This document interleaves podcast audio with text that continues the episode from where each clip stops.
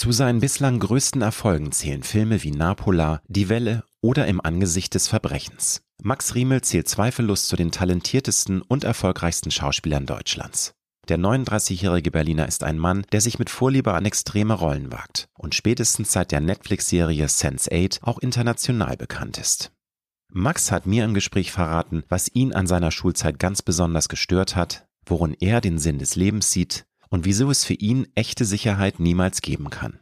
Wir sprechen über Angst vor Veränderung, die für ihn furchtbare Vorstellung, eine feste Rolle als Tatortkommissar zu haben und darüber, dass wir alle die Wahl haben, wie wir die Welt sehen und empfinden. Wenn du wissen willst, warum es für Max so wichtig ist, dass die Karten des Lebens immer wieder neu gemischt werden, weshalb er es für gut und wichtig hält, dass wir auch mal Langeweile spüren und warum Max am liebsten auf seine innere Stimme hört, dann solltest du dir diese Episode nicht entgehen lassen. Ich wünsche dir gute und inspirierende Unterhaltung mit Max Riemelt. Du hörst Road to Glory. Als Journalist mit 20-jähriger Berufserfahrung hat Alexander Nebel hunderte von Interviews mit nationalen und internationalen Stars geführt.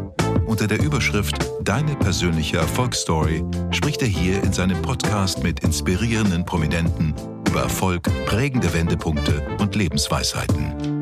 Gute Unterhaltung mit einer neuen Folge von Road to Glory mit Alexander Nebe. Ja, lieber ja. Max, es ist wirklich eine ganz große Freude, dass ich dich heute begrüßen darf, weil mhm. ich bin gleich ganz unprofessionell und oute mich als Fan okay. von deiner Arbeit Danke. und das ist aus ja. tiefstem Herzen. Dankeschön. Also ich sagte jetzt schon mal, einer meiner liebsten Filme ist Freier Fall. Der hat mich damals sehr, sehr beeindruckt. Wir sind hier im Institut für Organisation und Management. Das ist eine Hochschule in Berlin. Okay. Und das ist ein ziemlich cooler Übergang zur ersten Frage. Was für Erinnerungen hast du an deine Schulzeit? Fandst du es geil? Fandest du es blöd? Ja, ähm, in between. Genau, also meine Schule, meine Schulzeit, die war eigentlich relativ unbeschwert. Also ich bin zur zehnten Grundschule am Brandenburger Tor gegangen, als sie gerade aufgemacht hat. Und das war meine Grundschule. Da war es eigentlich alles noch relativ entspannt, also die Beziehung zwischen den Lehrern und mir.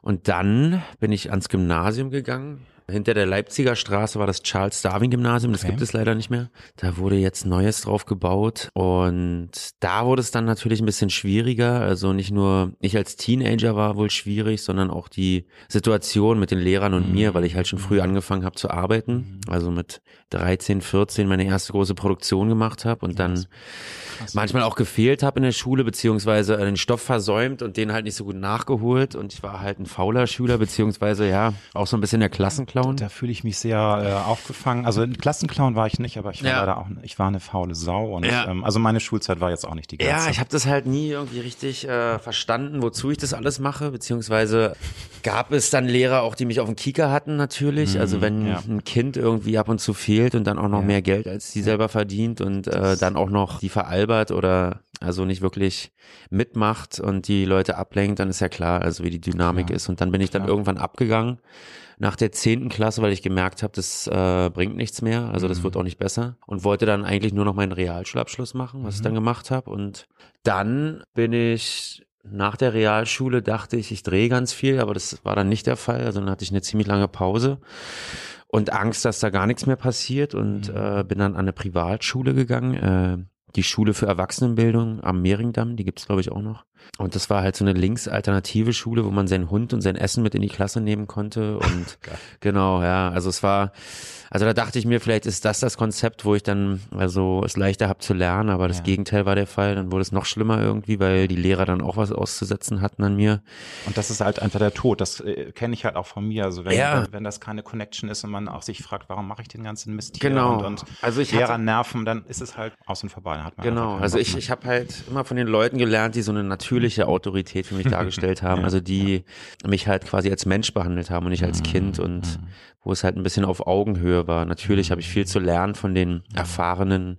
Erwachsenen, aber manchmal ja, sind Kinder vielleicht auch oder haben eine andere Perspektive oder wissen halt neue Sachen oder auf jeden Fall gab es nur einen Lehrer, der mir das mal gezeigt hat. Das war, glaube ich, in der fünften Klasse. Da hatte ich einen Mathelehrer, Herr Ortmann, und der hat halt mitten im Unterricht mal gesagt, äh, ja, oh Kinder, ich habe jetzt keinen Bock, ich gehe jetzt mal einen Kaffee trinken und ihr könnt einfach gehen. Und von dem Punkt an habe ich ihn halt mit ganz anderen Augen gesehen und habe halt mitgemacht und fand es halt ganz toll. Ja, da sieht man, wie wichtig das einfach ist, ne? genau, ne? dass man also, sich verstanden fühlt, dass da einfach eine, ja, eine Verbindung Und was dann alles möglich ist. Also mhm. manchmal ist es echt nur dieses Zwischenmenschliche, was es unmöglich Total. macht, äh, diesen Stoff aufzunehmen oder zu wissen, warum man es macht. Ja. Nun hast du erzählt, du hast schon sehr früh auch mit der Schauspielerei angefangen. Weißt du noch, wann das wirklich losging? Gab es da irgendwie auch schon so eine Initialzündung, dass du Bock darauf hattest, dass du auch schon als Kind gerne entertained hast? Also mhm. wie kam das? Man hat ja mhm. nicht auf einmal so einen Tag und wacht auf und dann wird man Schauspieler. Naja, nee, also es hat, das war ein längerer Prozess. Also Angefangen hat es, glaube ich, mit einer Freundin meiner Tante, die meinte, ja, geht doch mal zu einem Casting hin, damit ihr nicht halt irgendwie irgendwelchen Schwachsinn auf der Straße, also einfach eine gute Beschäftigung. Ja, was aber ja, und okay mal gucken, ja genau, wie es so ist, ob ihr talentiert seid ja. oder nicht. Und an dem gleichen Tag war da auch meine Agentin, die auch noch heute meine Agentin ist und hat ihre Agentur eröffnet und hat eine ganz neue Kartei angelegt, in die ich gleich aufgenommen wurde. Und dann hat es aber nicht gleich geklappt, sondern für meine Stiefschwester, mit der ich damals zusammengelebt habe, die hat sofort eine Rolle bekommen in so einer Reihe, die ist Achterbahn und hat dann drei Wochen irgendwie mit denen gedreht. Und ja, immer wenn sie nach Hause kam, war sie total schlecht drauf und gestresst und hat gesagt, ja, ich habe eigentlich gar keinen Bock mehr darauf oder ich mache das nie wieder. Und das hat mich irgendwie gereizt. Also, also das war so, das, das hat dich getriggert. ja, ir so, irgendwas. So, also, wie alt warst du da, als das? Äh, äh da war ich, glaube ich, 12, 13 okay. oder so. Also genau. aber mitten so mhm. Teenager, ne? Man, man hat sich ausprobiert. Genau. Und ja alles, so was meine Phase. Stiefschwester doof fand, fand ich mal gut und umgekehrt. Genau. Sehr gut. mal gestritten, ja. ja.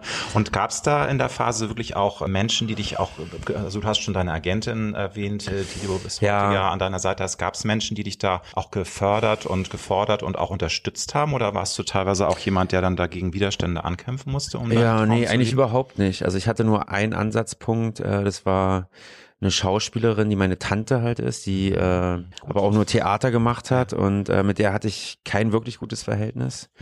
Also beziehungsweise ich hatte keine Ahnung. Ich war ab und zu mal mit im Kindertheater, wo sie irgendwelche Puppentheaterstücke aufgeführt hat oder so, aber das war überhaupt nicht meine Welt.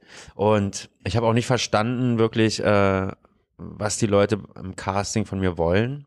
Und bin immer wieder dorthin und es hat immer wieder nicht geklappt.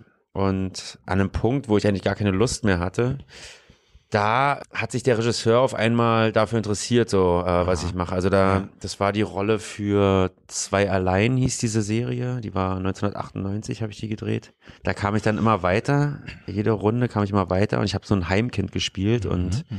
irgendwie hat ihnen meine Art gefallen und also das passte dann auch. Und du hattest also auch mit den ersten Erfahrungen, hast du sofort gemerkt, da, da passt was. Und mhm. das, das triggert dich. Ich hatte keine Ahnung vom, vom nee, Drehalltag ja, oder ja, was es bedeutet zu Schauspielern wirklich. Ja, also das habe ich wirklich erst am Set gelernt. Ich kam in die letzte Runde und wurde genommen, angeblich, weil ich halt ein äh, T-Shirt von Brasilien anhatte. Das war damals die WM, genau.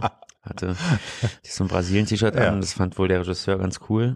Und naja, also. Wie manchmal so die Zufälle im Leben sind, ne? Ja, also, ja. Passt. Also, aber du warst natürlich auch gut. Muss ja, man ja, auch mal dazu ja, ja, aber also es war ein Prozess, würde ich sagen. Ja, okay. Und ähm, ich hatte, wie gesagt, keine Ahnung. Es war ein großes Abenteuer. Für mhm. mich war es immer nur wichtig, weg von der Schule zu sein und ja. allein für mich. Das fand ich immer ganz toll. Und dann habe ich dort auch ganz viele Leute kennengelernt. Also da waren ja auch viele junge Leute dabei.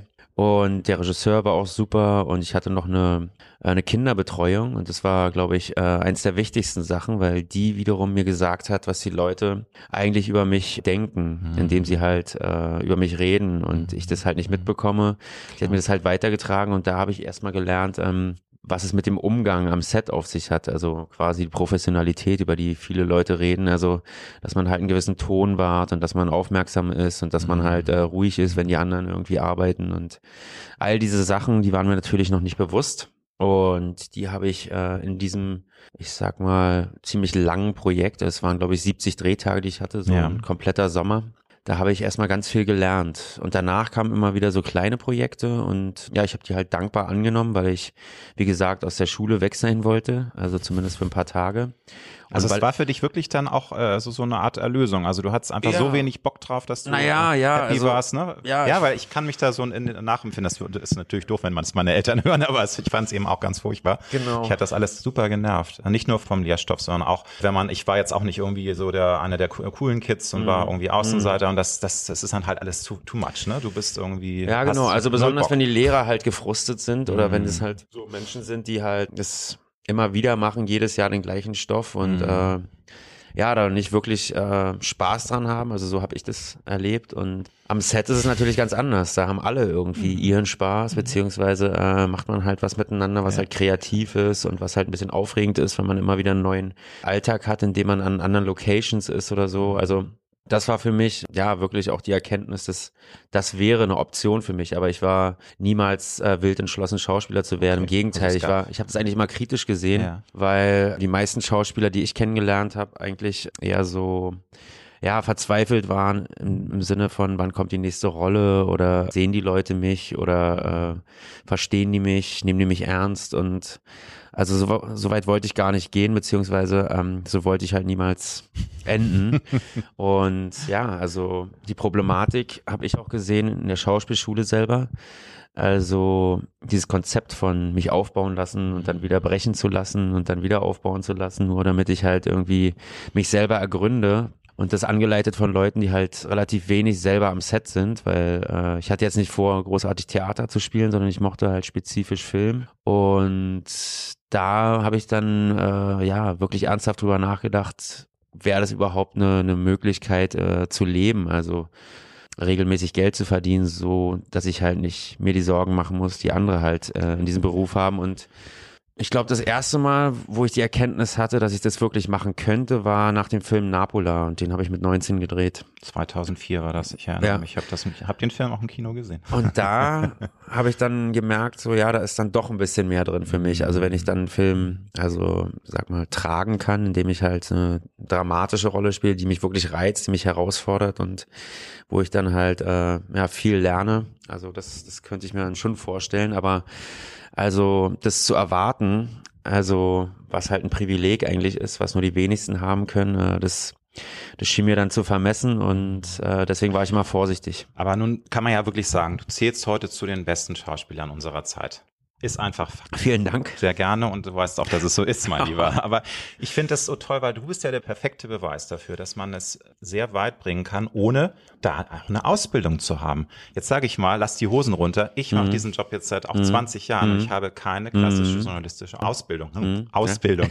Ich habe das einfach, bin da reingerutscht, ja. im Grunde ein bisschen wie du. Hab, mhm. hab dann Blut geleckt und findest du das auch ein cooles Zeichen und es ist für dich auch so vielleicht das, was du Menschen sagen willst, wenn ihr merkt, ihr könnt was und ihr habt ein Talent, dann mhm. macht das. Äh, klar, es gibt auch so Dinge, du kannst jetzt nicht Herzchirurg werden mhm. ohne Ausbildung. Nee, nee, klar, das ist klar. Absolut. Aber es gibt ja Dinge, die kann man auch ohne klassische Ausbildung machen. Wie sind da deine Gedanken? Oder haderst du manchmal, dass du keine Ausbildung hast? Wie, wie ist das? Ja, klassische Ausbildung sagt es ja eigentlich schon. Also es kommt halt, äh, wie gesagt, auch aus einer anderen Zeit und hat eigentlich nur mit einem Bewusstsein darüber zu tun, also was, was es alles gibt, also an bestimmten Formen, Techniken, ich sag mal, äh, was es Schauspielern angeht, auch Werkzeugen, die man sich beibringen kann. Also über das Bewusstsein zum Beispiel der Sprache. Also ich habe auch ja. für den Film Napola fünf Stunden bei Frau Dr. Viola Schmidt nehmen müssen äh, von der Ernst Busch. Also so ganz ohne ohne ging es dann auch nicht. Du naja, nee, das wurde äh, erwartet von mir, obwohl ich halt einen Berliner gespielt hat, der eigentlich, äh, ja. Äh, Passte eigentlich, ne? Hätte gepasst, aber sie wollten halt, äh, dass ja. ich Hochdeutsch spreche Ach, oh und das hat mir eigentlich geholfen. Also ja. in dem Sinne, dass ich ein Bewusstsein darüber entwickelt habe, äh, was die Sprache angeht und dann natürlich es eventuell auch anwenden kann, auch mhm. im nächsten Projekt. Und deswegen finde ich es nicht falsch. Aber ich finde, äh, heutzutage kann man es eher wie so einen Baukasten sehen, also so Module, die man sich selber zusammentun kann. Also äh, eine klassische Ausbildung, also es geht bis zurück bis zur Schule. Ich denke mal, der Schulalltag ist auch nicht mehr so zeitgemäß, dass Nein, man sagen kann, man ja äh, das, das bringt den Kindern was mhm. oder das mhm. bereitet sie auf das Leben vor. Was, was dann auf sie zukommt, sind ja eigentlich äh, die, die Fragen, also sind ja heutzutage, was machen sie dann digital? Also Ganz weil genau. Ganze Berufszweige so, werden, genau. werden, wegbrechen, leider. Also genau. Das Und halt, das Wissen selber auch, ja. also das ist vielleicht äh, ganz hilfreich, wenn man halt in eine Quizshow geht oder so, aber wo man das dann wirklich anwendet, ist dann nochmal eine andere Frage und ja. da müsste man vieles nochmal überdenken. Total. Total. Also gerade äh, das Feld Medien und mhm. das Internet, also Mediennutzung, als Me ne? ja, mhm. also als Medium selber irgendwie die die Computer und äh, Smartphones, also all das überhaupt erstmal auseinandernehmen und nicht als selbstverständlich den Kindern äh, mhm. mit vier fünf Jahren in die Hand geben, damit sie irgendwas zu tun haben und abgelenkt sind, sondern auch wirklich im Schulalltag das dann auseinandernehmen ja. und die Fragen stellen, also äh, wie finde ich mich damit zurecht, wie kommuniziere ich miteinander und wie habe ich diese ähm, Informationen einzuschätzen, weil ich glaube, die wenigsten Kinder wissen das zu differenzieren, weil die Eltern nicht viel mit denen darüber reden, beziehungsweise auch selber nicht wissen, was damit anzufangen. Also das sieht man ja heutzutage in äh, den Medien, dass die Leute äh, Nachrichten hinterfragen oder ja, oder total in, verunsichert. In Filterblasen sind. auch leben, ne? Das ist ja auch die Gefahr genau, der also dass Netzwerke. Logarithmen, ne? genau. also diese ganzen Algorithmen äh, darauf abzielen, die Leute halt in ihrer Blase zu lassen genau. und voneinander irgendwie ja. zu isolieren, also damit halt diese Spaltung, sage ich jetzt mal, was die politischen Lager, aber auch mhm. die Religion oder mhm. bis hin zu diesen Ideologien, die heute aufgemacht werden, also das dass die Leute sich so verhalten und das ist halt wirklich gefährlich. Also mhm. und ich denke, da muss man den Kindern schon von Anfang an irgendwie die Möglichkeit geben, äh, darüber ein Bewusstsein ja. zu entwickeln. Und das fehlt, glaube ich, einfach. Und genauso fehlt es, glaube ich, auch an Schauspielschulen, mhm. äh, dass da Lehrer sind, die wirklich auch eine, eine Erfahrung vor der Kamera haben. Klar. Weil ich kann mir sonst was zulegen an Schauspieltechniken, aber der Drehmoment vor der Kamera ist nochmal was ganz anderes. Nun ist es so, dass du ein Star bist und du wirst erkannt. Ist das für dich, weil ich, ich habe ja natürlich viel gelesen und mhm. ich höre raus, du liebst deinen Job, aber so diese Sache, dass du erkannt wirst, dass du populär bist, das ist dir nicht geheuer. Mhm. Ist das für dich eine Schattenseite oder hast du dich inzwischen dran gewöhnt? Wächst man da rein mit mhm. diesem Status? Ja, also ich habe mich schon damit arrangiert. Also ich finde ja auch, dass ich erkannt werde, finde ich überhaupt nicht so schlimm. Ich finde nur manchmal die Art und Weise, ähm, wie ich dann gesehen werde. Natürlich mhm. projizieren die Leute in mich hinein. Also meist ist es halt positiv. Also ich finde es auch schön, wenn sie sagen, bist du nicht der Schauspieler, anstatt meinen Namen zu kennen.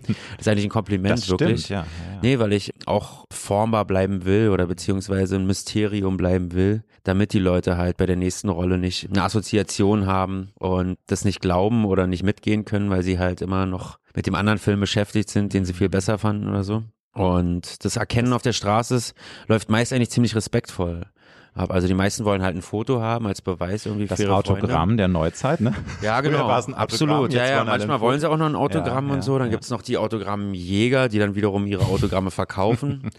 Und ja, da gibt's halt, also solange die Menschen, die auf mich zukommen, halt so respektvoll mhm. sind, wie sie eigentlich meistens sind und ja, mich auch fragen und höflich fragen oder so, habe ich eigentlich überhaupt kein Problem damit. Mhm. Ich finde es manchmal komisch oder befremdlich, wenn die Leute einfach nur ein Foto wollen und dann war's das wieder oder so. Also da, da gibt es dann das keine Anrede, aber das hat dann auch wieder damit zu tun, dass sie halt wirklich vielleicht so ein Kommunikationsdefizit haben oder Angst sagen, haben, oder sie sind schüchtern haben. Ne, und denken, genau. oh Gott, jetzt ist hier Max genau. und oh Gott, oh Gott, ne? Und das, das ist wahrscheinlich dann. Ich nee, glaub, aber ansonsten finde ich es find ich's überhaupt nicht okay. also weiter schlimm. Und in Berlin, muss ich sagen, geht's auch noch. Also ja. ich habe das, also in anderen Ländern war es viel extremer, also in Brasilien oder so. Da ja, das, das muss man ja auch nochmal sagen, dass du international auch tatsächlich, auch durch, durch Sense8 und so, mhm. du hast ja wirklich eine globale Karriere inzwischen mhm. hingelegt. Und, aber da möchte ich gerne auch später mit ja. dir noch reden, weil das nimmt dann ja auch ganz andere Dimensionen an. Jetzt fand ich sehr interessant deine Einschätzung, du möchtest nicht festgelegt werden, du möchtest wirklich auch bei Rollen äh, ganz offen bleiben und nicht, nicht so in eine Schublade gepackt werden. Ist das ein Grund,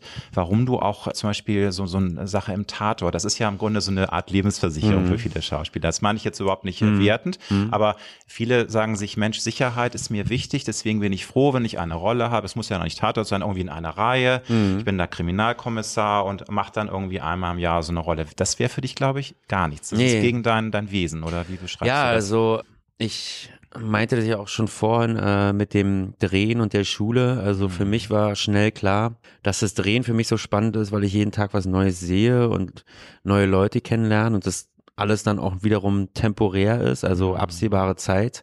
Und danach kommt wieder ein neues Projekt. Und ja. so bin ich halt konditioniert, seit ja. ich halt ganz jung bin. Und ja. für mich war immer der größte Albtraum, einen Arbeitsplatz zu haben, wo ich jeden Tag hingehen muss, wo ich vermeintlich schon weiß, was passieren also wird. Also diese, und diese Routine, ne? Ja, diese, diese langweilige das, Routine. Das fällt mir wahnsinnig mhm. schwer. Also ich habe andere Routinen irgendwie, eine andere Struktur. Das hat mit Familie und Sport und so zu tun. Aber wenn es um die Arbeit geht oder mein Leben generell, da möchte ich doch noch überrascht werden und möchte neue Herausforderungen haben und ja, möchte manchmal auch dieses Gefühl haben, der Ungewissheit, weil diese Mentalität der Sicherheit, ich weiß, es sind wir Deutschen, also das Land der Versicherung. Absolut, ja. Des dreifachen ähm, Bodens. Genau, aber da denke ich mir, ja, also fühle ich mich nicht wohl, weil ich dieses ja, Gefühl habe des Stillstands oder der, ich weiß nicht, also so ein Trugschluss auch, so eine Illusion irgendwie. Wir merken ja auch gerade, dass ja. alles halt relativ fragil ist. Also mhm. angefangen halt von unserem Lebensalltag bis hin zur Psychologie, die das halt stark beeinflusst. Und da merke ich dann halt, da bin ich lieber trainiert und flexibel, wenn es um Veränderung geht, als halt irgendwie in dieser Illusion, dass alles immer ja so ist und so bleiben soll und die Angst vor Veränderungen nur noch größer wird dadurch. Ich höre raus, dich reizt es auch mal ich nenne es mal wie mein Lieblingsfilm von dir, Freier Fall. Also mhm. der freie Fall reizt dich zuweilen schon. Also ich meine, du hast es schon, also ich meine, mhm. natürlich haben wir, glaube ich, alle zwei Seiten. Wir möchten auch im gewissen Sinne Sicherheit haben, also ja. Strukturen, die uns mhm. Halt geben. Andererseits suchen wir auch das Neue, weil ich glaube, das bringt es auf den Punkt, wir wollen halt das Leben leben. Und ich glaube, viel zu viele Menschen werden vom Leben gelebt. Also ja, äh, die sind in diesen Zwängen drin, aber also du suchst gezielt auch mal ja. Harte Herausforderungen, ja, oder was Neues, also mm, Neuland. Und mm. äh, nichts ist so beständig wie die Veränderung selber. Also das ist ja einfach so, dass äh, absolut richtig, ja. alles sich verändert und mm. wir inklusive und das ja muss ich einfach akzeptieren, akzeptieren lernen, damit umzugehen lernen und vielleicht auch zu nutzen lernen. Also das Positive daran sehen. Denn diese Angst vor der Veränderung ist, glaube ich, was uns äh, heutzutage auch so rumtreibt oder viele Menschen so verängstigt und mhm. bis hin zu Paranoid zurücklässt, weil sie halt vermeintlich nicht mehr mitkommen und mhm. diese alten Werte, sage ich jetzt mal, die halt ja von den Menschen unterschiedlich interpretiert werden und deswegen gelebt werden, vielleicht auch nicht mehr da sind. Und das, klar, kann sehr beunruhigen. Und deswegen möchte ich, glaube ich, auch so instinktiv und intuitiv gehe ich halt meine Arbeit an, also es geht alles über Vertrauen, möchte ich halt immer wieder was Neues, beziehungsweise auch wieder zurückkommen zu was Altem, aber ich möchte nicht äh, die ganze Zeit bei einer Sache bleiben, denn mhm. da, ja, schlafe ich irgendwie ein, beziehungsweise äh, kommt nicht das Beste in mir raus. Also, also es wäre Höchststrafe, wenn du jetzt äh, zweimal im Jahr einen Tatort machen. Also ich meine, das ist ja, ja immer nee, gemein. Also ich wurde also gefragt, nicht, ne? das, äh, äh, also wenn du auf Tatort hinaus willst, ja. dann muss ich sagen, das ist überhaupt nicht mein Format, weil nee. ich das überholt finde und ja. abgenutzt. Also ich habe mhm. jetzt in einem mitgespielt, aber mhm. auf der anderen Seite Ganz aktuell, ne? Dieses Jahr Ad Ermittler, mhm. genau, der kam mhm. dieses Jahr raus. Und da fand ich es halt gut, äh, weil ich mit dem Regisseur Stefan Lacan zusammengearbeitet habe, auch der freier Fall gemacht hat und ja, diese, diese Rolle war halt einfach so, so spannend für mich, weil die so ja, am Limit war und genau, ich fand, ich fand es einfach ganz, ganz interessant, aber da habe ich auch schon wieder gemerkt bei den Dreharbeiten, dass da halt zu wenig Drehtage sind, um wirklich äh, so Qualität zu liefern, die man eigentlich abliefern will, ja. weil halt äh, ja so knapp kalkuliert wird und das ist halt auch das Problem, glaube ich, beim Tatort, dass sie halt immer günstiger werden, weil der letzte hat es ja auch so geschafft und dann sagen, geht es ne? immer ja. weiter nach unten und dementsprechend ja, merkt man auch, dass da nicht viel Neues kommt oder dass da also jede Kreativität, denke ich mal, auch von Seiten der Regisseure oder Macher mhm. und Autoren mhm. flöten geht, weil die müssen halt realisierbar bleiben, beziehungsweise ja. in gewissen finanziellen Rahmen bleiben. Und das deswegen kommt da nicht Thema. viel Innovation bei ja, rum. Ja. Wie gehst du persönlich mit beruflichen Enttäuschungen um? Ich hatte schon mal das Thema Ambivalenz angesprochen. Mhm. Sense8 ist, finde ich, ein super Beispiel, weil die Serie ist Kult. Äh, die mhm. ist, also Menschen weltweit lieben sie. Dadurch bist du ja auch in Brasilien Star geworden. Hat super Kritiken gehabt und eigentlich hätte es wohl auch eine dritte Staffel geben. Ich glaube, das lag an den Kosten, die einfach zu hoch waren. Aber ist man da wirklich auch enttäuscht, weil es so ein tolles Abenteuer war oder bist du da inzwischen auch ein bisschen geschult und siehst, willst das professionell sehen? Wie sind mhm. da deine Emotionen gewesen, als dann so ein Projekt dann leider abgesagt, also gecancelt ja. wurde? Also ich fand es schade um der Geschichte willen, also weil ähm, diese Geschichte so komplex und so groß geworden ist, dass es halt schade war, dass wir sie in einer Abschlussepisode, die mhm. halt ein bisschen länger war, so, naja, sehr, sehr ja, komprimieren, komprimiert abschließen mussten, ja, genau. Aber ich war auf der anderen Seite auch relativ erleichtert, weil ich schon gemerkt habe, also was es für ein Tribut fordert. Ja. Äh, also angefangen mit dem ganzen Unterwegssein. Also wir waren dann krass, ne? in einer mhm. Staffel halt mhm. immer acht Monate am Stück unterwegs und nicht an den unspannendsten Orten, muss nee, man sagen. Nee, überhaupt nicht. Also das Reisen selber ist, ja auch, ne? ist ja auch das Tolle, irgendwie neue Leute mhm. und Länder ja, kennenzulernen und das nicht einfach nur als Tourist, sondern wirklich auch äh, mit den Leuten zu tun zu haben und die Kultur wirklich kennenzulernen. Aber wenn man eine Tochter hat wie ich, dann ist es relativ schwer, das zu genießen, weil ich dann äh, doch immer wieder merke, ja, wie sehr ich äh, mein Zuhause brauche, meine Familie brauche. Halt, mhm. daraus schöpfe ich halt und die Substanz, die kommt halt äh, entweder da von dort oder ich weiß nicht. Also wenn man frei ist von dieser ganzen Verantwortung, könnte es wahrscheinlich auch anders sein, würde ich eventuell auch woanders leben mhm. oder nicht immer am einen Ort leben, aber ich habe schon gemerkt, also mit meiner Tochter hat sich alles verändert und äh, deswegen muss ich auch immer so viel wie möglich zu Hause sein, nur um zu Klar, wissen, ich könnte mit ihr Zeit verbringen. Ja, und das ist ja auch das äh, eins der kostbarsten Sachen, gar keine ja. Frage. Mhm würdest du sagen, dass man als Schauspieler, also als Schauspieler musst du ja immer Ante deine Antennen auf Empfang haben. Du musst, mhm. musst einfach das Leben aufsagen, du musst Menschen beobachten, du musst empfindsam sein. Hast du manchmal das Gefühl, dass das Leben dadurch ein bisschen anstrengender wird, weil man eben so empfänglich ist für Reize? Oder kannst du dich da auch inzwischen ganz gut konditionieren? Gerade in der heutigen Zeit, man wird mhm. ja wahnsinnig, weil so viele auch negative Energien auf einen einprasseln. Mhm.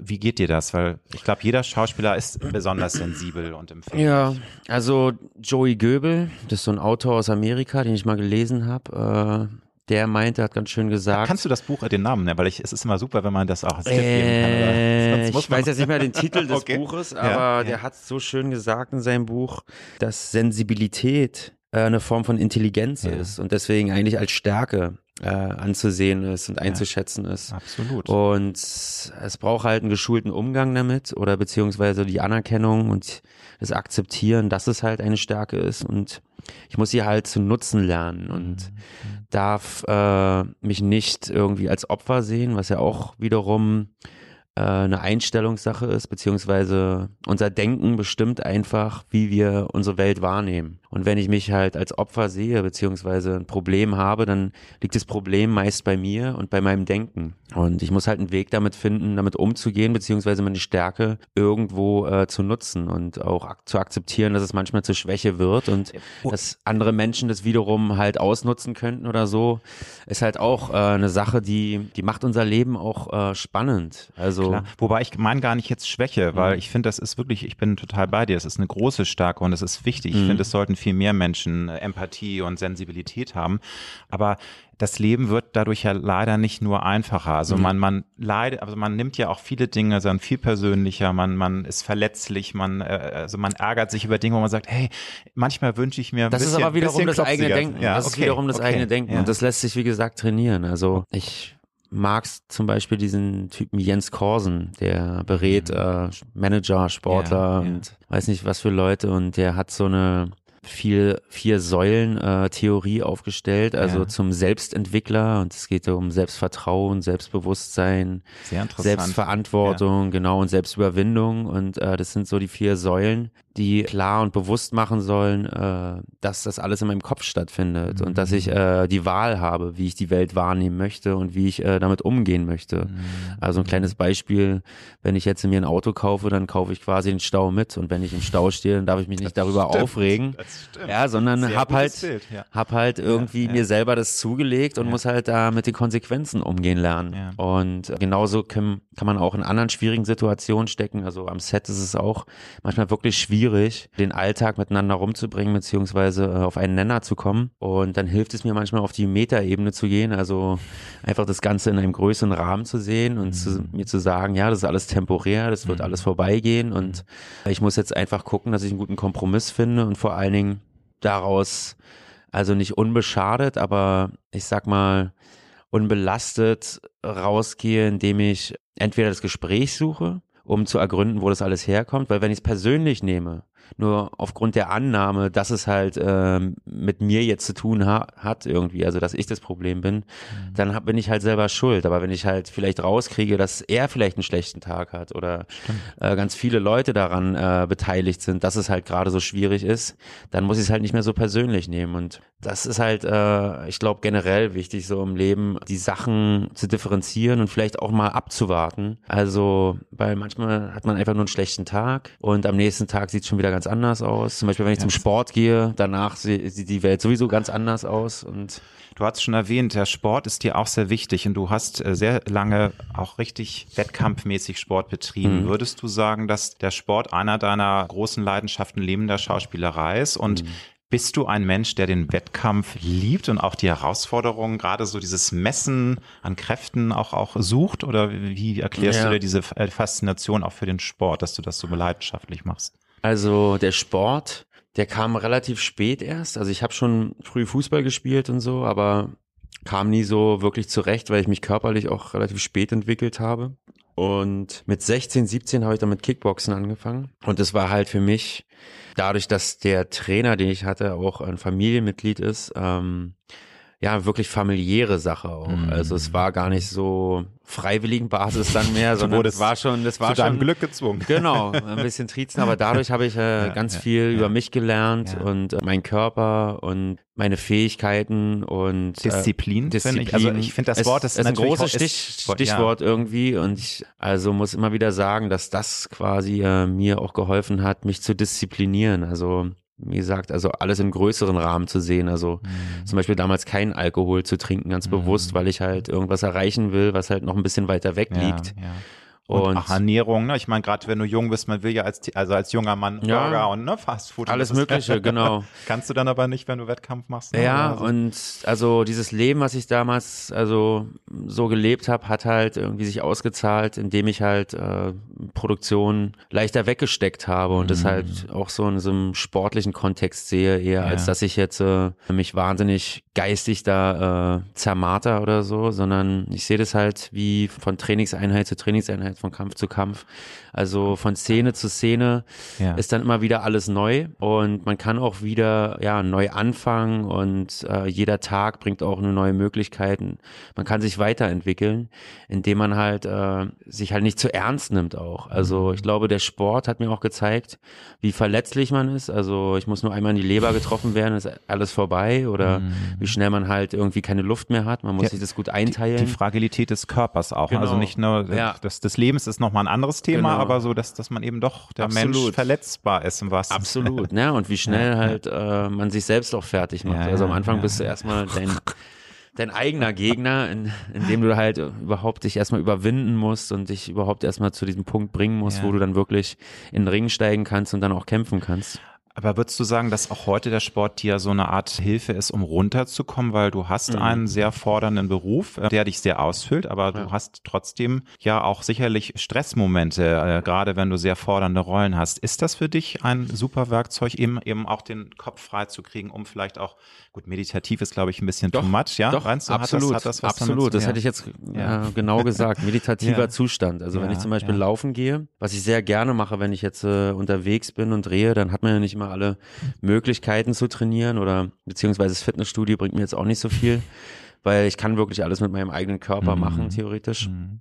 Ich mag zum Beispiel die Gedanken, die ich dann habe. Also wenn ich laufe, dann fließen die Gedanken anders. Also auch durch die Atmung. Ich trainiere auch immer ohne Musik. Ich trainiere oft allein. Und dann kann ich halt wirklich auch äh, Gedanken ordnen und sammeln. Und äh, ja, der Körper wird mit Sauerstoff geflutet, was wiederum zur Entsäuerung beiträgt. Und ich bin ausgelastet, kann daher irgendwie entspannter sein. Und ja, die, die Gewissheit trainiert zu haben, mhm. ist für mich quasi der Idealzustand, um mich zu konzentrieren, glaube ich. Also ja. Wenn ich zum Beispiel ein schlechtes Gewissen habe, weil ich zu wenig trainiert habe oder mich unausgeglichen fühle, dann hat es auch ganz klar diesen Grund, dass ich eigentlich weiß, ich müsste was machen für meinen Körper und dass mein Körper das auch braucht. Mhm. Und ich glaube, dass ganz viele Menschen das Problem haben, dass sie nicht wissen, woher ihr, Stre ihr Stress kommt, weil sie noch nie diese Erfahrung gemacht haben oder die Erfahrung gemacht haben, mit regelmäßigen Trainieren ihren, ihren Geist und auch ja ihre Seele gleichzeitig dorthin zu navigieren, wo sie sich wohlfühlen, auch wo sie in Verbindung mit ihrem Körper stehen. Weil wenn ich die ganze wichtig, Zeit ja. nur denke, ja. aber mit meinem Körper nichts mache, dann ist ja dann Ungleichgewicht, was sich dann wiederum mhm. auswirkt. Würdest du denn sagen, dass du schon auch sehr schnell richtig brennst und auch einen Ehrgeiz hast? Ich meine, klar, man muss ehrgeizig sein, mhm. um es so weit zu bringen wie du, aber es gibt da ja verschiedene Schattierungen und es gibt Menschen, die wirklich dann auch immer noch mal ein Quäntchen mehr bringen? Und würdest du sagen, du bist mhm. da richtig so ein Fighter und hast einen sehr, sehr inneren, starken Ehrgeiz, äh, sowohl im Sport als auch in deinem Beruf, dass du immer dir das. Naja, ich habe mir das zum Beispiel immer gewünscht, dass jemand mir gegenüber sitzt, der wirklich Filme gerne guckt oder die Arbeit schätzt, die ich mache und mir sagt irgendwie, du bist einer der Besten und so. Das ist für mich ganz klar ein Ziel. Ja. Oder dass Menschen, wenn ich dann einmal tot bin, ganz äh, bitterlich an meinem Grab weinen oder so. Das, das sind Motivationen. natürlich alle, ne? Genau. Das sind Motivationen ja, ja, und dass man auch nicht alleine stirbt, also rein geistig irgendwie, sondern dass die Leute einen erkannt haben, mhm. verstanden haben und einen dafür halt schätzen und mögen. Mhm. Und das, das sind so meine, meine Ziele, glaube ich, so innerlich. Mhm. Also Erfolg ist für mich halt auch, dass ich mich daran erinnere, wie ich angefangen habe, damit ich halt weiß, was es wert ist, was ich da halt alles gemacht habe, äh, geopfert habe und somit erreicht habe. Das sind so die Sachen und dieser Ehrgeiz, der gilt eigentlich immer nur den Sachen, wo ich wirklich so eine Notwendigkeit verspüre. Also wenn es halt andere Leute toll finden, ist schön für sie, aber wenn ich selber halt nicht irgendwie diese Notwendigkeit verspüre, dann ist es halt auch so nicht mhm. wirklich, also dann ist es, ich, ich das weiß nicht, also es gibt es ganz selten irgendwie. Also ich suche halt meine Projekte auch dementsprechend. Klar, sehr sorgfältig ja auch, ne? Das muss man ja auch sagen. Also dass du, ich meine, du hast die letzten Jahre, ich würde sagen, seit seit Napula so irgendwie. Mhm. Gab es, glaube ich, auch kein Projekt, äh, was du im Nachhinein irgendwie. Wo ich jetzt, jetzt muss, lächelst ja. du, ja, weil das naja, ist ja manchmal gibt, so, ne? Oder es so, gibt, es so ein gibt, paar. Es gibt schon ein paar Sachen irgendwie, genau. Nee, ja, und ja. manche Sachen kann man auch nicht absehen. Also. Ja. Weil sie so sich anders entwickeln, ne? weil du einfach genau. mit anderen Erwartungen in so einen Dreh gehst. Da ne? gibt's Faktoren, mhm. äh, die, die kann man nicht absehen. Also mhm.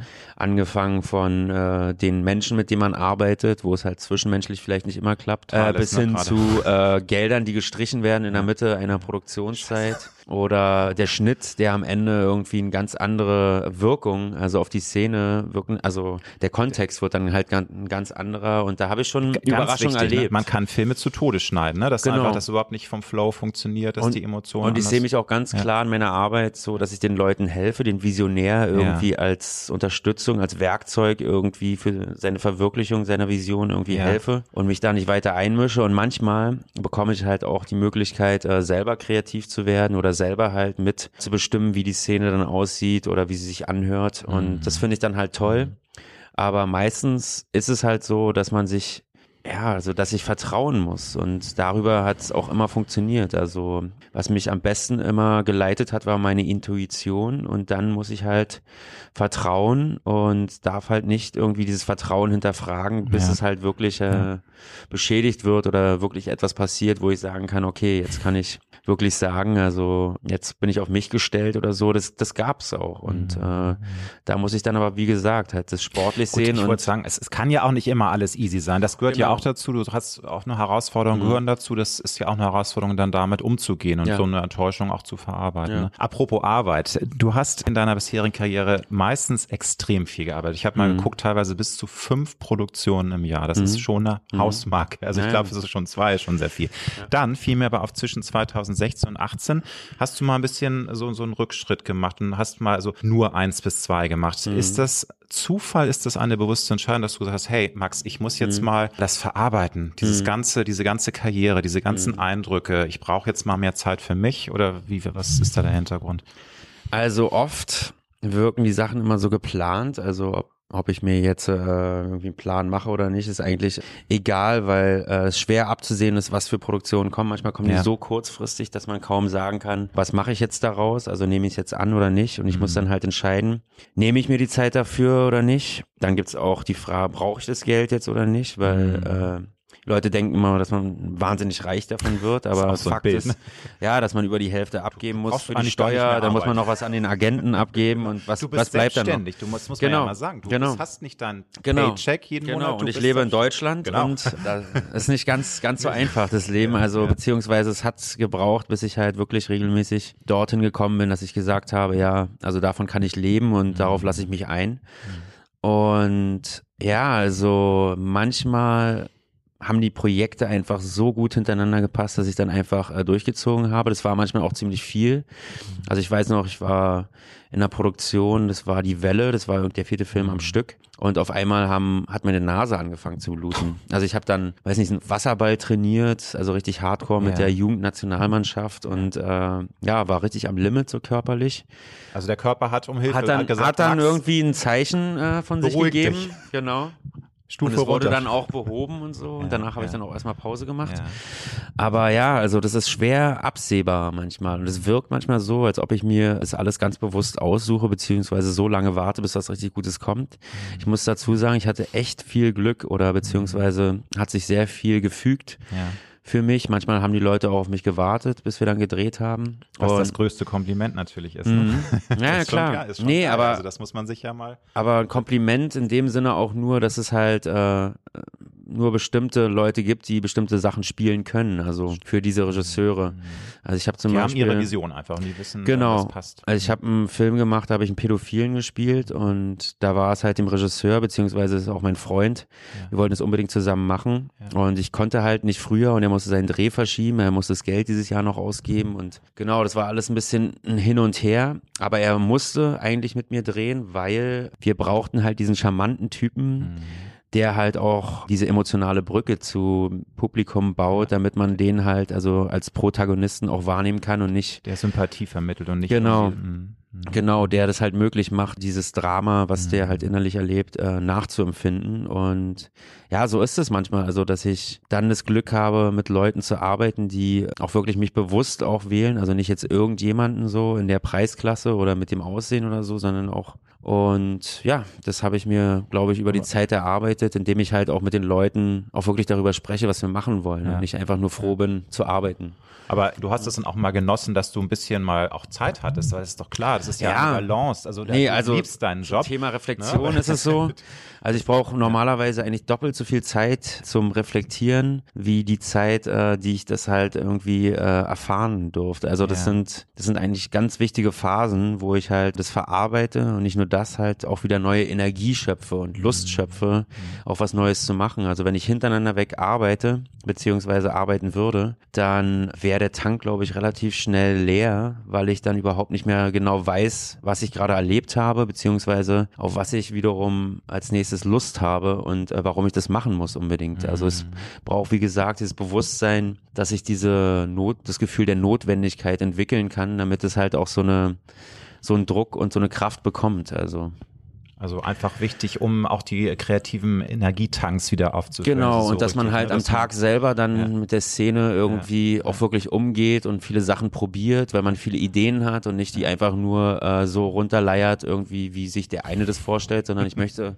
möglichst viele Menschen überraschen, den Regisseur mit inbegriffen oder mich auch. Ja. Nochmal zu meinem Lieblingsfilm von dir, Freier Fall. Ich äh, muss nochmal sagen, das ist für mich wirklich einer der schönsten Liebesfilme aller Zeiten. Der ist authentisch, der ist ehrlich, der ist gegen alle Klischees und ist natürlich auch grandios gespielt. Nun ist es so, dass du seit dem Film auch in der Gay Community sehr viele Fans hast. Findest du das schön? Freust du dich darüber? Amüsiert dich das auf eine gewisse Art und Weise? So, ähm, weil das ist ja schon ein Meilenstein gewesen, finde ich auch, was das Thema angeht. War sehr einfach, ich fand es einfach rundum schön, wie normal so eine Liebesgeschichte mhm. zwischen zwei Männern erzählt wurde. Und das war sehr wichtig, sehr gut und hat auch, finde ich, nochmal neue Türen geöffnet. Mhm. Aber also freut dich das weiterhin oder so, dass du da jetzt auch so eine Ikone geworden bist? Naja, also äh, mit der Ikone, das ist ja wie gesagt, also es hat ja damit zu tun, also wie die Leute etwas wahrnehmen. Also sie, sie sehen ja, es so, ja. wie sie es sehen wollen. Sie Absolut. verstehen etwas so, wie sie es verstehen wollen. Ich weiß noch, bei Napola war es so irgendwie, dass viele äh, darauf hingewiesen haben, wie also sexuell oder beziehungsweise homoerotisch mm. das doch rüberkommt. Mm. Und da war ich ganz verwundert irgendwie. In dem Fall, von freier Fall war es halt so, ja.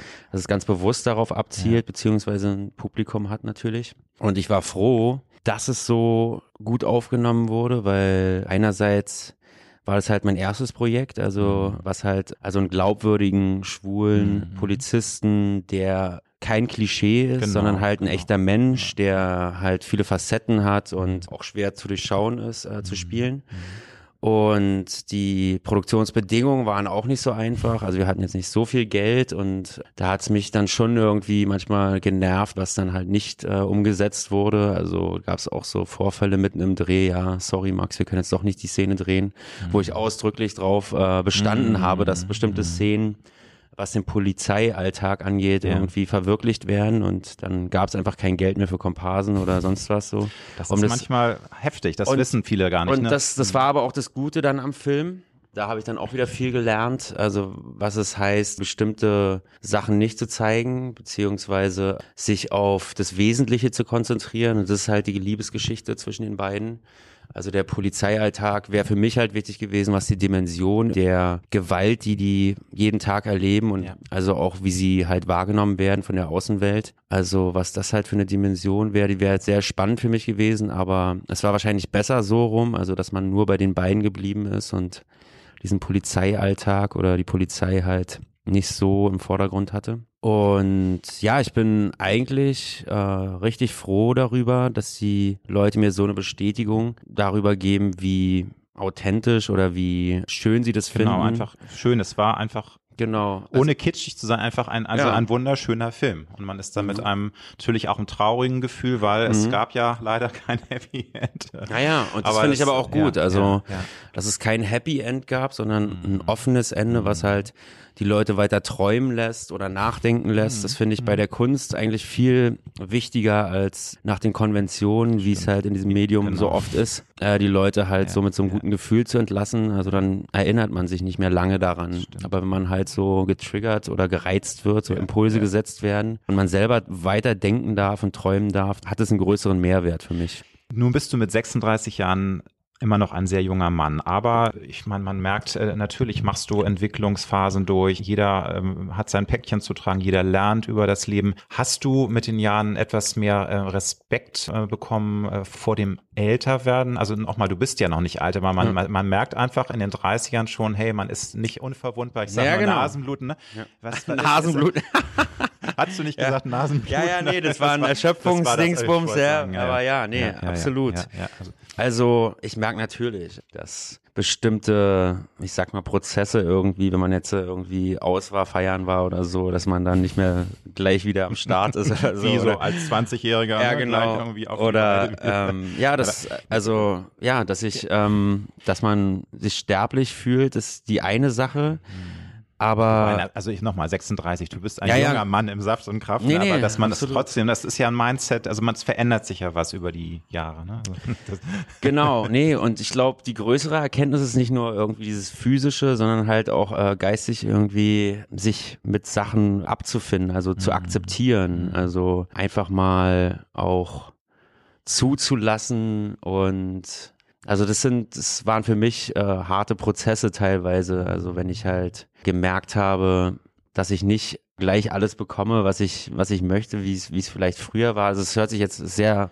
sehr abstrakt, was ich jetzt beschreibe, Nein, weil darunter wiederum die Qualität gelitten hat. Also wenn ich mhm. etwas sofort wollte oder schnell machen wollte, ich es teilweise nicht mitbekommen habe oder nicht so schön ausleben konnte und vor allen Dingen äh, das den Charakter des Man Manipulierens bekommen hat. Und ich habe halt gelernt, vorsichtiger zu sein vielleicht, obwohl ich eine vorsichtige Natur schon war, irgendwie von Anfang an, aber obwohl, darf ich da einhaken, mhm. weil ich, also ich habe dich jetzt so, so im Gespräch auch erfahren, dass du schon auch einer bist, der der wirklich so äh, mit Energie dabei ist, dass du auch, auch was wagst. Weil Vorsicht, ja. äh, also du sagst ja, ja. Auch, du willst ja auch keine Sicherheit im klassischen Sinne. Nee, ich meine nur als Kind nicht vom Zehner zu springen Nein. oder so eine Sachen. Also das, das, ist ja aber auch eingebaut. Ja, ja, sensibel halt. okay. Irgendwie. Aber dann trotzdem ja, äh, entwickle ich mich halt zu jemandem irgendwie, der auch immer eine andere Herausforderung, neue Herausforderungen braucht und gleichzeitig aber auch wahrgenommen habe, wenn ich die jetzt mache, also dann möchte ich die auch bewusst machen, mhm. weil wenn ich sie einfach nur mache und danach irgendwie äh, mich wundere darüber, ja,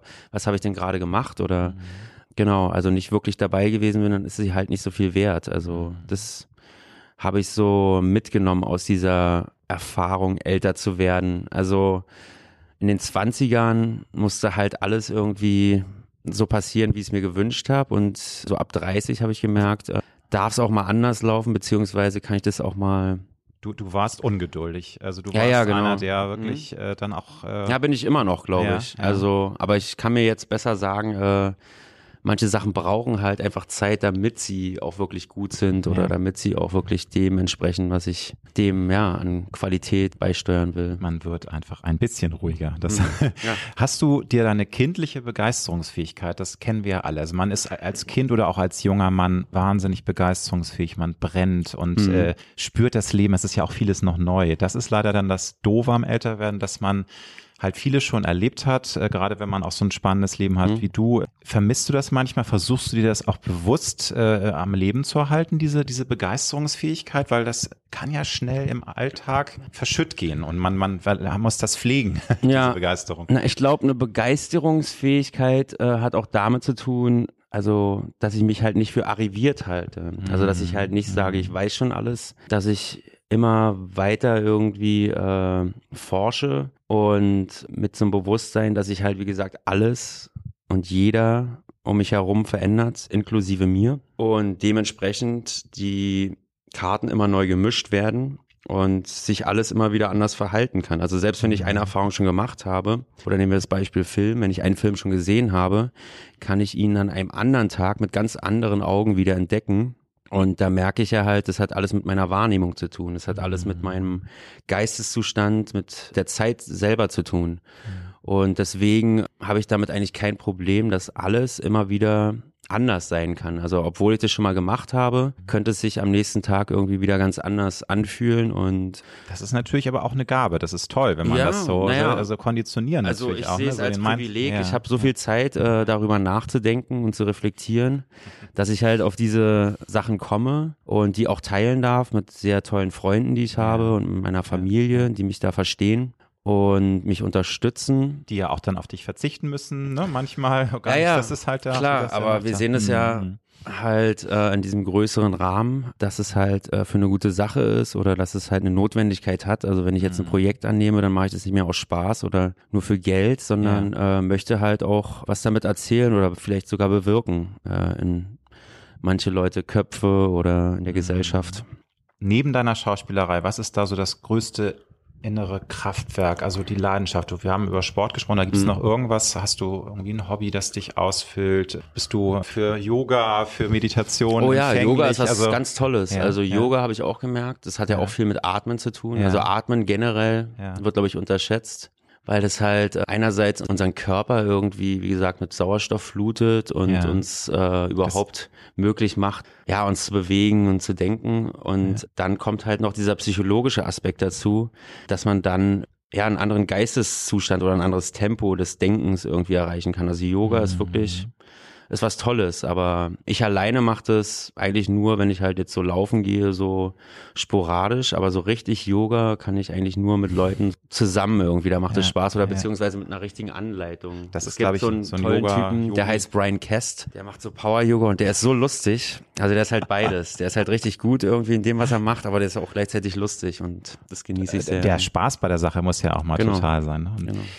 ich weiß, das ist immer sehr schwer, so selbstreflektierend das von sich zu sagen, aber kannst du mir zwei deiner größten Stärken nennen und dann auch noch zwei deiner größten Schwächen, über die du dich immer wieder ärgerst, aber wo du dann auch vielleicht gelernt hast, mitzuleben, weil das ist ja auch so ein Prozess des Älterwerdens, dass man immer versucht, die auszumerzen, aber man merkt, nein, es, es bringt nichts, ich bin so wie ich also ich will jetzt nicht hochphilosophisch werden, aber eigentlich müssen das andere bewerten ja, an ja, mir. Okay. Aber wenn ich jetzt das bei mir machen soll, dann ja, ist mein Vertrauen Vertrauen auf jeden Fall eine Stärke. Also, dass ich, wenn ich mich entschlossen habe mhm. zu vertrauen, das dann auch äh, wirklich so lebe. Bis ja, es halt bedarf es viel, dass das dann auch erschüttert wird. Also du, du glaubst dann auch. Ja, nee, was heißt bedarf viel, aber ich möchte nicht misstrauen. Also es ist mhm. so eine Entscheidung irgendwie, mhm. die ich mal getroffen habe, die sich halt immer wieder bewährt hat. Also das ist ja auch so eine Grundsatzfrage, also oder eine philosophische Frage. Wer glaubt, hat glaube ich mehr vom Leben als der, der nicht glaubt. Also und damit Stimmt. hat Vertrauen wiederum Stimmt. zu tun. Wobei immer die Frage ist, an was man glaubt. Das ist jetzt ein genau. anderes Thema, aber also ich ja, glaube, ja. wir alle glauben ja an irgendwas, an genau. eine höhere Energie. Oder, und wenn es einfach nur an dich selber ist. Genau. Wollte ich sagen, ne? das ja. ist halt eine sehr wichtige Energie. Ne? Absolut. Ist vielleicht auch jetzt eine große Frage, aber ich glaube schon, dass man da einmal drüber reden kann. Ist es vielleicht heute noch schwerer geworden, Kinder zu erziehen. Auch wieder so ein schwieriges Wort, weil da gibt's ja auch ganz viele verschiedene Ansichten, wie man Kinder auf den Weg bringt. Mhm. Aber gerade wir haben das Thema Social Media, wir haben diese Bubbles, in denen genau. sich auch Teenager verlieren können. Ist das nicht heute, ich will jetzt keine Eltern in Schutz nehmen, die sich dann da verstecken, aber ist nee, das nicht viel mehr noch, also noch herausfordernder schwer, als vor schwer, 40 Jahren? Genau, wenn schwer mhm. komplexer bedeutet, dann ja. Ja, ja, meine ich. Also komplex auf jeden Fall, weil immer wieder mhm. was Neues dazukommt. Mhm. Also wir sind jetzt nicht mehr in der Zeit, wo die Menschen Langeweile haben, wenn sie nichts zu tun haben, ja, sondern halt. Was mal ganz schön wäre, ehrlich Genau. Gesagt. Naja, und notwendig. Tatsächlich ja, ja, ist ja die Langeweile auch gut dafür, wenn man halt keine Ideen hat oder so, dann dient die Langeweile oder der Müßiggang, mm. so hieß es früher, also wenn die Muße einen küsst, ja, äh, dient dazu, ja. äh, wirklich zu ergründen, ja. was man selber irgendwie mit seiner Zeit jetzt anfangen will oder mm. was man mhm. verwirklichen will mm. und was einen wirklich interessiert. Und diese ganzen Formen der Ablenkung, glaube ich, das genau äh, verhindern oder die Menschen regelrecht degenerieren, mhm. indem sie sich halt ständig, wenn sie halt Langeweile, vermeintliche Langeweile haben, äh, ablenken und auch verlernen, irgendwie ihre Fantasie zu benutzen ja. und verlernen auch diesen Moment auszuhalten. Also überhaupt mhm. damit umzugehen, dass das auch das Leben ist. Also, dass es nicht nur eine Ansammlung von Höhepunkten oder eine Abfolge von Höhepunkten und ja, äh, Glücksgefühlen ist, mhm. sondern dass es das alles dazugehört und dass ja. das ganze Spektrum dazugehört und dass ja. wir nicht nur gut sind, sondern auch schlecht und dass wir dass es auch Grautöne gibt. Genau, es gibt nicht nur die, äh, die wir alle haben auch böse Seiten in uns. Die, und das, das, das, muss eigentlich viel mehr irgendwie anerkannt und zelebriert werden und mhm. dafür gibt es oder gab es auf jeden Fall mal Rituale und mhm das wird halt immer mehr abgebaut mit diesem, sage ich jetzt mal, Konsumverhalten, was uns äh, immer wieder dazu bringt, uns unsere Glücksgefühle zu erkaufen. Ja, es ist, finde ich, auch ein riesenspannendes Thema, aber auch wahrscheinlich für eine eigene Folge, weil das ist einfach zu, zu komplex. Ja. Ich habe vergessen, dich nach Schwächen nochmal zu fragen. Du hast ja. nämlich jetzt eine Stärke genannt und ich weiß, Schwäche ist dann. Mhm. Naja, also wir haben ja schon drüber gesprochen, ja. dass ich faul bin. Also. Was, aber das ist doch keine Schwäche. Ich finde das super. Naja, nee, also in der heutigen äh, Leistungsgesellschaft würde ich jetzt mal sagen, in der ja. selbstoptimierenden, ja. Ja. ja. sich vergleichenden Gesellschaft ist es mhm. manchmal schwierig, irgendwie jemand zu sein, der einfach keine Lust hat, weiß nicht, auf den roten Teppich zu gehen oder. So, also dieses ganze Drumherum, wie du ja schon gesagt hast, du willst deine Arbeit machen, aber genau. dieses ganze Drumborium drum ich möchte nicht, nicht diesen Smalltalk halten müssen, irgendwie, der mich äh, wie im Geschäft Wie geht's Ihnen heute, genau. Herr Riemelt? Ja. Eben ja. noch gut. Naja, und möchte mich auf Sachen konzentrieren und dafür bedarf es halt irgendwie auch dieser, dieser Ruhe, irgendwie, mhm. dieser Pause, die ich mir halt rausnehme mhm. Und nicht der ständigen Beschäftigung. Also wenn ich ständig irgendwie irgendwas im Kopf habe, was ich noch machen muss oder so, dann kann ich mich auf die bestimmten Sachen, die ich machen will, also ganz konzentriert machen will, nicht konzentrieren. Und Deswegen äh, ist es, glaube ich, auch so eine Eigenschaft, die wiederum als Stärke wahrgenommen werden kann. Also es ist so beides dann. Aber wie ja. so oft, das Leben Und, ist halt ambivalent. Ne? ja, ja also vielleicht bin ich auch so ein bisschen zwanghaft, also weil ich programmiert bin, in dem Sinne, dass ich so früh angefangen habe mit meiner mhm. Arbeit. Oder was heißt zwanghaft? Ich glaube, dass, dass ich so automatisiere. Also dass ich, wenn du funktionierst, kann, oder? Ich funktioniere, also, ja, mhm. und bin da halt voll drin und mhm ich weiß nicht, ob das eine Schwäche ist. Also eine Schwäche ist für mich halt auch etwas, was uns als Menschen irgendwie so wirklich definiert und was dann mhm. wiederum irgendwie die Stärke dann stärker macht oder so. Also ja, aber das finde ich sehr spannend, dass du das so äh, sagst, weil auch ich würde es jetzt ähm, aus Impuls sagen, meine Schwäche ist, dass ich sehr empfindlich reagiere hm. und manchmal zu schnell eingeschnappt bin. Und das ist eigentlich, ist es eine Schwäche, aber das ja. zeigt ja auch wieder, dass ich halt sensibel bin. Dass ne? man, das kann ja auch dass du die Sachen ernst nimmst. Ganz genau. Oder also, dass aber, du, dass es nicht an dir vorbeigeht. Habe, und, ne? Naja, mhm. oder dass du halt ein bewusster Mensch bist, mhm. der Kritik halt auch als Kritik annimmt. Da glaube ich, bin ich ähnlich. Also, dass ich äh, kommunikativ manchmal Schwierigkeiten habe, die Sachen wirklich zu ergründen. Ja. Also wenn ja. etwas sehr verletzend irgendwie auf mich zukommt, verletzendes auf mich zukommt, mhm. dann äh, habe ich ein Problem, die Sache sofort zu besprechen oder zu ergründen, sondern muss erstmal die Verletzung verarbeiten. Da könnte ich vielleicht auch noch ein bisschen Abstand von nehmen, indem ich halt sage, ja, die Leute reden viel, aber sie meinen vielleicht was ganz anderes. Aber das ist auch ein Prozess. Also das mhm. äh, merkt man auch. Also das Schöne am Älterwerden ist, dass man eben viele Dinge viel leichter verarbeitet und auch viele Dinge lockerer sieht. Also ja. freu dich aufs Älterwerden. Ja, ja, nee, absolut. Ich sehe jetzt schon die Vorteile. Ist, ja, das ist wirklich toll. Wie schaffst du es, dich, wenn du mal scheiße drauf bist, positiv zu konditionieren? Ich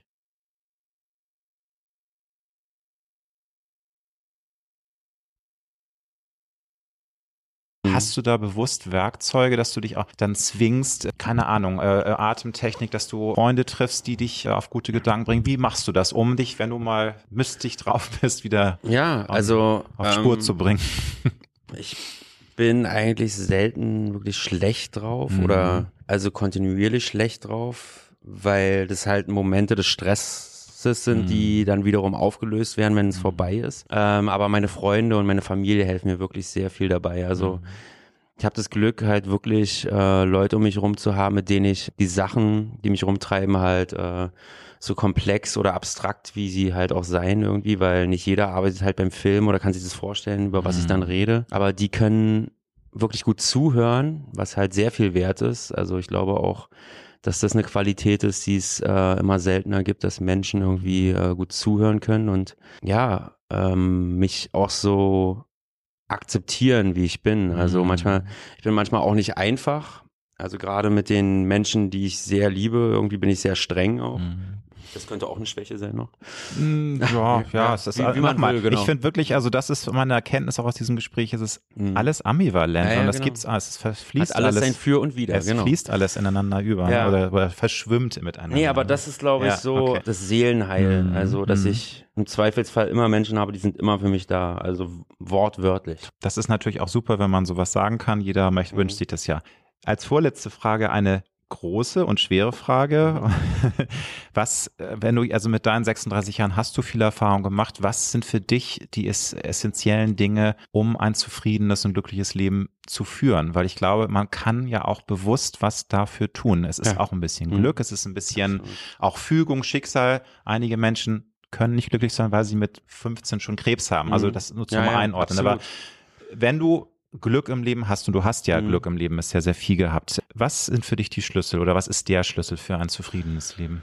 Ja, also wirklich Leute zu finden, die ein, ein gutes Vorbild sind. Also ja. ich glaube, also Helmut Schmidt hat es mal sehr schön gesagt. Äh, so Lebensfragen an Helmut Schmidt kann ich auch sehr empfehlen auf ah. Netflix der Sinn des Lebens ist quasi seine Aufgabe zu finden, also wirklich in dem mhm. Sinne seine Passion oder was einem wirklich gefällt und was man wirklich ja, gut kann, ja. womit man sich wohlfühlt und die nach rein bestem Gewissen umzusetzen mhm. und äh, darin seine Aufgabe für sich und die Gesellschaft irgendwie zu finden.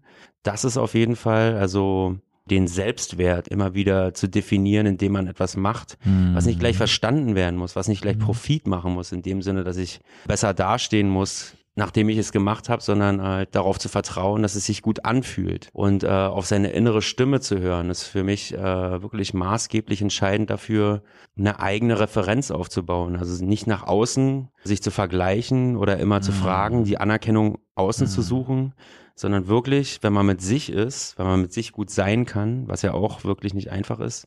Da sagst du was, ja. ja. Es ist manchmal äh, ganz schön anstrengend. In den Momenten äh, rauszufinden, so, ja, kann ich mich wirklich darüber freuen, kann ich mich damit arrangieren wenigstens und was möchte ich? Also mhm. ich glaube, dieser Kontakt mit sich selber ist für mich, ja, das das Maßgebliche. Also das habe ich ja schon äh, vorhin gesagt, mhm. dass Erfolg für mich, also das glaube ich, hat auch Goethe irgendwie gesagt, wenn der Kreis irgendwie mal rum ist, dann will ich wieder beim Anfang, also will ich wieder bei der Erinnerung sein. Ich ja. weiß nicht mehr, wie das Wort Das müsste ich mal war. nachschlagen, nochmal, genau. aber das ist, aber so meinst aber du. Es, es geht darum, also sich daran zu erinnern, wie man halt angefangen hat, also wie das ja. Gefühl war, als ja. man angefangen hat, weil das ja. die ultimative Referenz ist, um sich zu erkennen, um halt auch keine Identitätsprobleme zu bekommen. Also wenn ich weiß irgendwie, wo ich angefangen habe und wie es dann gelaufen ist und ich mich dran erinnern kann, dann kann ich ganz genau feststellen, was mir das wert ist. Genau, und du kannst darauf raus immer wieder Kraft schöpfen und eben auch Glück schöpfen. Das und dich wieder erkennen. Sinn, ne? Genau. Finale Frage, lieber Max. Wenn du heute mit 36 dem 18-jährigen Max einen guten Rat für sein Leben geben könntest, mit den Erfahrungen, mit ja. dem Ganzen, was du heute schon äh, erlebt hast, an tollen Dingen, an negativen mhm. Dingen, was würdest du ihm mitgeben als Naja, mach weiter so. Mach, mach, mach, weiter so, wie, wie du das machst. So. Ja, also ähm, schon, ne? Ja, nee, also ich kann wirklich sagen, dass ich nichts bereue und äh, schon gar nicht irgendwie das meinem jüngeren Ich irgendwas sagen würde, was geil.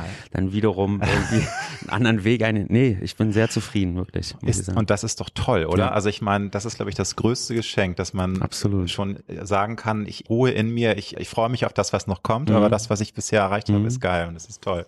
Mhm. Max, alles Gute für dich und wir freuen uns ja. auf die ganz vielen tollen Projekte mit dir. Vielen lieben Dank für das Gespräch. Vielen lieben Dank auch, war sehr schön. Alles Gute Danke. dir. Danke dir.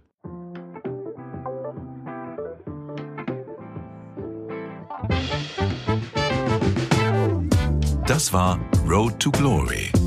Wir hoffen sehr, dass es dir gefallen hat. Wenn du auch zukünftig keine Folge verpassen möchtest, dann abonniere jetzt diesen Podcast.